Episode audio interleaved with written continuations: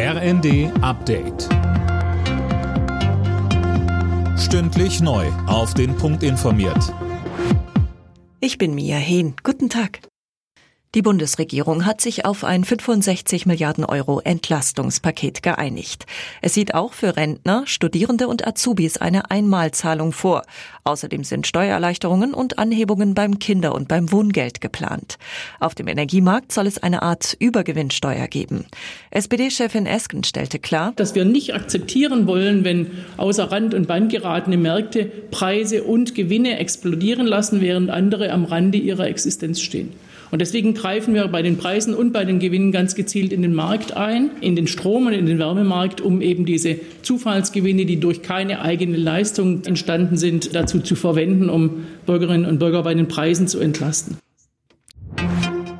Die Gasspeicher in Deutschland füllen sich schneller als geplant. Und das, obwohl Russland gerade kein Gas über die Pipeline Nord Stream 1 liefert. Sönke Röhling, die Speicher sind zu 85 Prozent gefüllt. Genau, und das war eigentlich das Ziel für Anfang Oktober. Bis November sollen die Füllstände dann bei 95 Prozent liegen. Ob das gelingt, wenn Russland den Gashahn weiter zugedreht lässt, ist aber fraglich. Gerade kommt zwar mehr Gas aus Norwegen, den Niederlanden und Belgien nach Deutschland. Trotzdem sagen Experten, auch die Bevölkerung ist gefragt, Sie muss Gas einsparen. Deutschland unterstützt ukrainische Flüchtlinge mit weiteren 200 Millionen Euro. Wie Entwicklungsministerin Schulze den Funke-Zeitungen sagte, ist das Geld für Menschen gedacht, die innerhalb der Ukraine flüchten mussten. Die NASA hat den Start ihrer Mondmission Artemis 1 auf unbestimmte Zeit verschoben.